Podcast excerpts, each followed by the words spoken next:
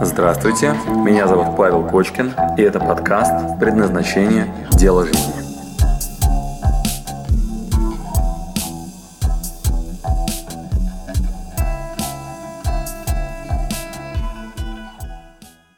Крайне простая история. Откуда берется энергия? Значит, дядька, который э, родился в Америке, очень короткая предыстория, кто такой вообще этот Геша Майкл Роуч. Значит, дядька родился в Америке, очень хорошо учился в институте, вплоть до там медалей каких-то на пятерке и так далее. Вот. И на третьем курсе института узнает о том, что мама больна раком вот, и скоро умрет. Вот. И мама умирает. И он теряет полностью всю вообще э, мотивацию к учебе, э, к дальнейшей работе и так далее, он прям такой, вот, абсолютно теряет вопрос о смысле. И, как ты понимаешь, удовольствие от происходящего теряет полностью. Вот. Дальше он идет в свой институт и говорит, дайте мне, пожалуйста, академ. Ему дают академ на год, даже более того, дают стипендию на этот академ, и он уезжает в Индию. Там у него есть своя история, вы можете посмотреть в оригинале. Значит, э, он едет в Индию, приезжает в Индию искать там буддистов и ответ на вопрос о смысле жизни. А, не находит там буддистов а, и едет наверх туда, где тибетцы, которые эмигрировали из а, Индии. И там на севере есть такой кусочек, где тибетцы эмигрировали на территорию Индии. В изгнании такие они находятся. И там находит один из древнейших монастырей, вот, они там какая-то тройка там величайших монастырей, вот один из этих больших очень монастырей, таких очень серьезных, он находит один из монастырей, и, внимание, остается там на следующие 25 лет.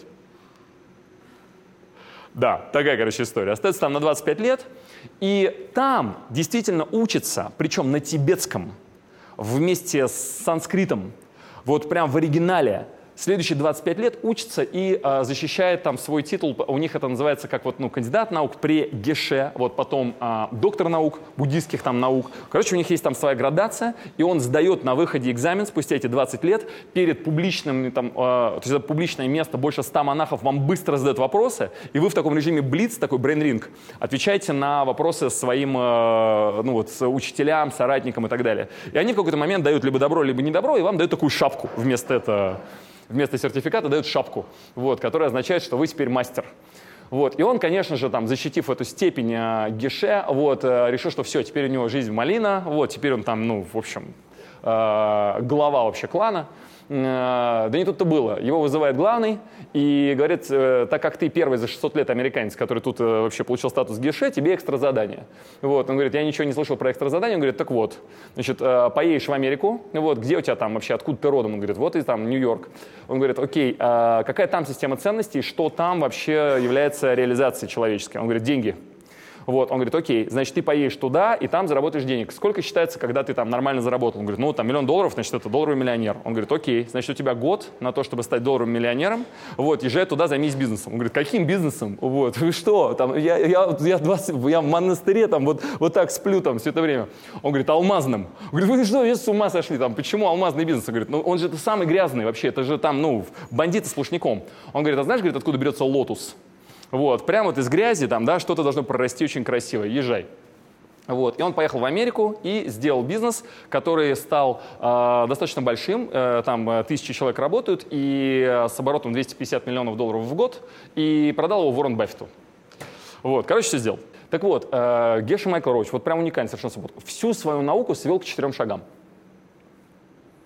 Всю свою науку, все 25 лет Тибета, плюс применение этих навыков в бизнесе, весь свой монашеский опыт, весь свой в оригинале э, санскрит и тибетский язык, вот, а он там перевел там уже как десятки там, тысяч этих текстов, там страниц, э, свел к четырем шагам. На четыре шага Геши Майкл Роуч, который вот он, как он считает, что вообще, заставит, что вообще сдвинет вас с места, что позволит вам быть ценным этому миру, что позволит вот эту энергию приобрести на движение вперед. Шаг номер один. Что ты хочешь? Шаг номер один. Что ты хочешь? Знак вопроса. То есть определяешься, что ты хочешь. Обратите внимание, не то чтобы очевидная вообще история, да? Не всегда есть ответ на этот вопрос. Вот, Майкл в этом плане говорит следующее. Обозначаем, неважно, уровень глубины нас пока не интересует. Просто говоришь, что ты хочешь. Раз. Второе. Другой человек, другой человек, которому нужно то же самое. Конкурент, партнер, единомышленник, человек, работающий в этом же направлении, друг – коллега или вообще абстрактный совершенно человек, которому надо примерно то же самое. К примеру, если вы хотите заработать миллион долларов, найдите кого-то, кто сейчас э, работает над тем, чтобы миллион долларов заработать. Все. Если вы хотите привлечь бренды, значит, твоя задача какая? Найти какого-то другого человека, которому надо привлечь бренды. Пункт номер третий – помочь ему. Да. Дальше все остальное в твоих руках. Вы можете делать это вместе, вы можете быть полезным друг другу. Наша задача – соблюдение вот этой последовательности. И самый важный шаг, шаг номер четыре. Значит, Майкл Роуч отдельно называет это важнейшим, мощным, одним из самых сложных, одним из самых важных шагов. Я с ним абсолютно согласен. Значит, надо получить удовольствие от проделанной работы. Получить удовольствие, кайфануть от того, что вы кому-то помогли. Например, зная конкурентов, которые в этом направлении работают. Майкл Рош предлагает какую штуку? Он говорит, вот тут, вот тут один час в неделю. Выделить час в неделю, встретиться с ними на нейтральной территории, где будет понятно, что э, есть начало и конец да, вот этого мероприятия, вот, и постараться им помочь в этом направлении сработать. А, э, я вам расскажу одну историю. Однажды нас снимал Первый канал э, на предмет осознанных сновидений. Приехали ко мне ребята и говорят, типа, у нас тут передача, вот, э, можно ли с помощью осознанных сновидений найти любимого человека? Я говорю, господи, детский сад, конечно, можно. Вот, и они начали там меня снимать, вот, и когда мы закончили передачу, а я как раз тогда вот эзотерические всякие разные науки больше преподавал, чем все, все остальные. Вот, сейчас это редкость, да, вот сейчас мы там это делаем раз в год в лучшем случае, да, там эзотерику преподаем, а тогда это прям, я думал, наверное, может, это моя основная деятельность, да. И Первый канал снимали э, эту передачу, и после этого, когда закончилась съемка, я их спросил, а неужели есть еще эксперты, кого вы вообще в передаче будете снимать? Кто еще способен научить осознанным сновидениям, выходить из тела и так далее? Разве есть такие люди? Вот, они говорят, да, говорит, еще у нас есть Михаил Радуга. Вот, я говорю, м-м, говорю, интересно, говорю, дайте мне его контакт. Вот, мне дали его телефон, я позвонил, я предварительно залез в интернет, вот, посмотрел, как он на НТВ зажигает огонь на расстоянии. Вот, а это невозможно точно. Вот, я решил на тему постебаться. Я им звоню, говорю, Михаил, говорю, вы мой кумир, вот, я говорю, я смотрю, как вы зажигаете огонь на расстоянии. Говорю, я вот до этого уровня еще никак не дорасту, хотел бы с вами встретиться, пообщаться на эту тему. Он прям, ну, понял, что свои кто-то звонят. Вот, реально прям понял. Вот, и говорит, типа, ладно, ладно, говорит, что ты хочешь? Ты говорит, ну, мы тут это, обманули там всю страну, ты уж меня, ну, меня прости. Короче, я, честно говоря, не знал, да, что ну, нас потом так смонтируют там и так далее. Я говорю, ну, вот занимаюсь осознанными сновидениями, давай с тобой увидимся. И вот мы идем с ним, гуляем по а, а, Поклонной горе. Поклонная гора, мы идем вместе. Вот, и я ему презентую себя и говорю, слушай, Миш, э, я сейчас выбираю дело жизни, пытаюсь понять вообще, чем заниматься. Э, у меня варианты. Может, в эзотерику податься. Вот, в предпринимательстве я давно, и, честно говоря, я ну, пытаюсь понять, чего я ценного могу отдать людям. Вот. И думаю, может быть, эзотерику. Вот мне больше, очень, вообще больше всего нравится тема осознанных сновидений. Выход из тела, сохранение осознанности. Я думаю, может быть, сделать из этого науку, которую я дальше буду людям отдавать. Он говорит, интересная идея. А, я говорю, «Э, только если я зайду на этот рынок, то вот, например, сейчас я, по словам ISO 9001, а у меня на тот момент бизнес по внедрению систем менеджмента качества, я говорю, я занимаю там типа 8 из 10 позиций в Яндексе по запросу ISO 9001. Мне там раз... Тогда еще это можно было делать. Это было лет 10 назад, да? Вот, когда можно было там разными сайтами спрятать афили... ну, аффилированность этих площадок, да, и сделать такую SEO-оптимизацию, чтобы все занято. Я говорю, вот я сейчас в этой теме, говорю, вот так выступаю. Если это будет осознанное сновидение, то сам понимаешь, когда люди будут искать осознанное сновидение вообще где-нибудь, вот, или книжки на полках смотреть про осознанное сновидение, сначала буду я, вот, а потом везде где-то будешь ты. Вот, тебя, говорю, не смущает такая вообще идея? Вот. И начинаю как-то так немножко понтоваться перед ним, да, и показывать, что если я зайду в эту тему, то со своим опытом, со своим бэкграундом я его сильно потесню. Вот. Мишка все это время идет рядом. И дальше он задает такой ключевой вопрос. Говорит, слушай, тебе правда эта тема настолько интересна? Я говорю, очень интересно. Я говорю, я, наверное, в нее собираюсь зайти. Он так на меня смотрит и говорит, как тебя поддержать? Я сначала не понял этого наезда, не понял, как реагировать на это. Дальше он произносит следующую фразу, говорит, ты знаешь, а, я сейчас пишу книгу, только не для передачи, говорит, это учебник подробный, как выходить из тела. Он называет это фаза, фазовое состояние, как выходить из тела. Он говорит, он еще не закончен. Вот, у меня еще вот с издательствами сейчас идет вот переговорный процесс, через кого я буду это издавать. Говорит, я тебе его пришлю, давай свой e-mail. Там есть подробно все, что необходимо делать для того, чтобы вот, обучать этой теме. А, Еще я веду эксперименты. Я после того, как людей обучаю этому, я потом делаю опрос, что у вас сработало, какая техника и так далее. У меня набралась статистика за последние несколько лет. Я тебе отправлю, чтобы тебе было понятно, на что опираться. Мы ведем вот исследование в этой области. А, еще я хочу, чтобы в других городах была возможность у людей это делать. И я написал инструкции, как преподавать в этой области, и раздаю тем фасилитаторам, которые в других городах могут собирать маленькие группы, этому обучать, чтобы они с соблюдением технологий могли это делать. Я тебе отправлю, давай свой e-mail. Я так смотрю на Мишу, вот, пытаюсь понять, кто тут вообще ну, в этой истории кто. Вот, и, а он мне прям говорит, e-mail свой давай. Вот, я ему даю e-mail. Как вы думаете, что он сделал? Все прислал, все скинул мне. Значит, я смотрю, там и правда учебник, подробный со всеми техниками, там и правда статистика экспериментов, там и правда инструкции. Вот. И я так немного не понял в тот момент вообще, что происходит. Я был просто не готов к такому поведению вообще.